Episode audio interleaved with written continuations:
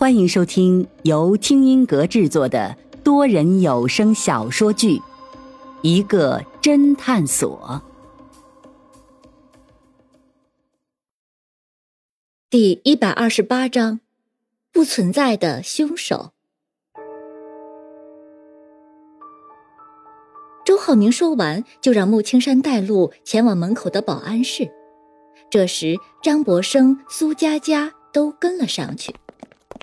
周浩明转头对众人说道：“你们有没有眼力好的，可以和我们一起去，免得我们看漏一些细节。”而巨男熊道人马上跃跃欲试的嚷道：“我去，我去！”林阳见云峰不说话，奇怪道：“老板，你居然能忍住不去？”云峰微微摇了摇头：“我只是觉得凶手不会犯这种低级错误，所以去了也是白看。”去看看嘛，万一有其他发现呢？林阳撒娇道，说着一拉云峰，马上举手道：“嗯嗯，我们也去。”云峰拗不过他，只得跟了上去。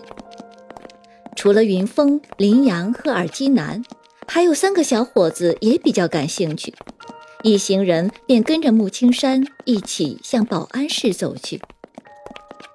一路上。云峰注意到其他人都是心事重重，唯独那个熊道人却是一脸兴奋，仿佛捡到了宝一样。众人很快便到达了这个酒店的保安室。所谓保安室，里面除了一台监控以外，只有一个保安。一行人过去的时候，他还趴在那里呼呼大睡，直到被穆青山叫醒，他才知道发生了命案。云峰一进保安室，就感到一股凉意，才发现保安室里面开了冷气。云峰注意到这个保安室居然只有一排监控，这些监控只是监控着酒店的大门口和院墙外围，酒店内部却没有任何监控，不禁奇怪道：“怎么只有外面的监控，酒店内部的监控呢？”我记得我在酒店里明明发现走道里都有摄像头的。穆青山解释道：“呃，这个酒店是新建的，好多设施还没有彻底完善。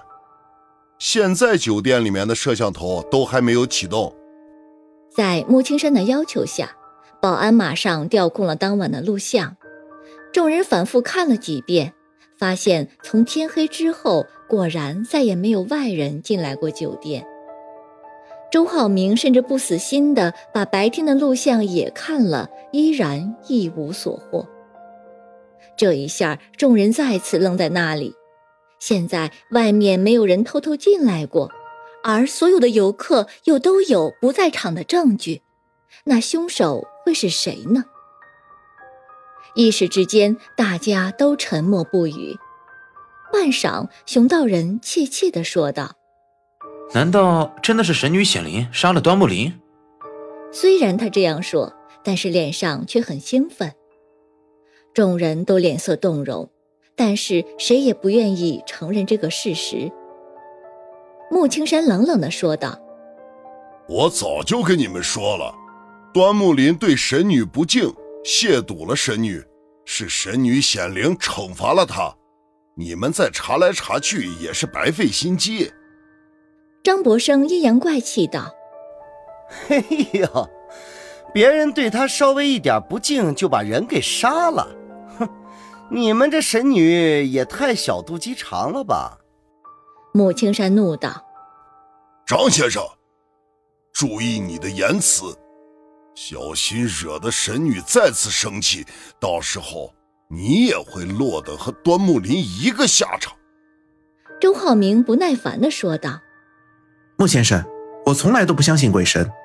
我知道你们很敬重神女，但是万一真的是其他人搞鬼，假扮神女杀了人，然后栽赃给神女，你们难道就甘心让神女蒙上这滥杀无辜的罪名吗？穆青山却丝毫不为所动。神女哪里滥杀无辜了？这端木林死有余辜。显然，他对端木林还是充满了敌意的。周浩明不理穆青山，低头沉思，自言自语道：“这中间我们一定是疏忽了什么。云峰心中暗暗赞许，也不禁思考起来。现在看了监控录像，可以肯定的是，端木林一定是酒店内部的人所杀。刚才除了那六个人之外，其他人都在大厅观看直播。不对，还有一个人不在场，那就是苏佳佳。可是苏佳佳自称是从船上回来的，而且她回来的时候，端木林还没有死。苏佳佳当时还在门外和端木林争吵，所以更不可能是他了。那会是谁呢？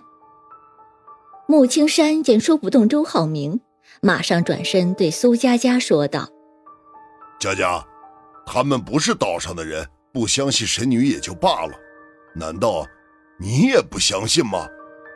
苏佳佳吞吞吐吐道：“我我只是觉得人命关天，还是还是查一查比较好。”穆青山有点怒了：“以前不是也发生过这种事儿吗？”你知道神女的脾气的，你就不怕被神女惩罚？苏佳佳一脸惊恐，不禁微微一抖，马上转头对周浩明说道：“周先生，要不然我们就调查到这里吧，这一切等警察来了再说吧。”云峰却马上问道：“穆先生，你说以前也发生过这种事，是什么意思？”穆青山微微犹豫了一下，然后不情愿的说道。一个月前，也是佳佳带队，队里面也有一个家伙对神女出言不逊，结果走那个神女林的吊桥的时候，从上面摔下去，差点摔死了。呃，据说当时佳佳还警告过他不要上吊桥，他却无缘无故的跑了上去。当时吊桥上只有他一个人，如果不是他自己跳下去的话，那就是有人推他下去。那后来呢？你们没有报警吗？当然报警了，警察来了，最后定性为意外。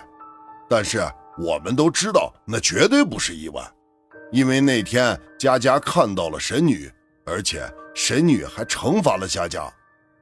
穆青山说着，看向苏佳佳，苏佳佳一脸的惊恐。穆大哥说的没错，我那天确实看到是一个穿黑衣服的女的。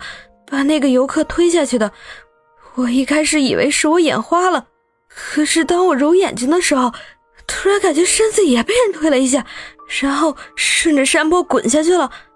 还好有一位游客眼疾手快，把我给拉住了，要不然我恐怕也被摔死了。穆青山冷冷的说道：“我相信那次神女只是给佳佳一个警告。”让她不要再带这种亵渎她的游客上岛了。云峰和林阳对视了一眼，现在云峰总算明白这个苏佳佳为什么对神女这么惧怕，再三叮嘱大家不要冒犯神女。周浩明却不为所动，那就说明一个月前有人暗中捣鬼。你们等着吧，我一定会把那个装神弄鬼的凶手给揪出来的。说着，和张博生一起走了出去。熊道人一脸的兴奋，有趣，太有趣了。说着，也迫不及待的跟了出去。云峰看了看表，已经是凌晨两点了，便也和林阳回酒店休息。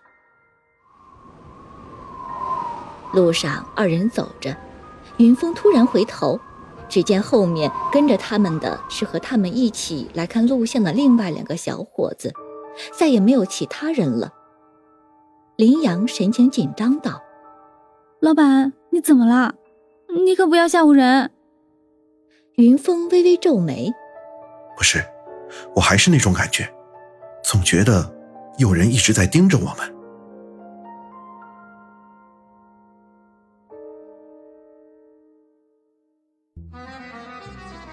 听众朋友，本集已播讲完毕，欢迎订阅收听，下集精彩继续。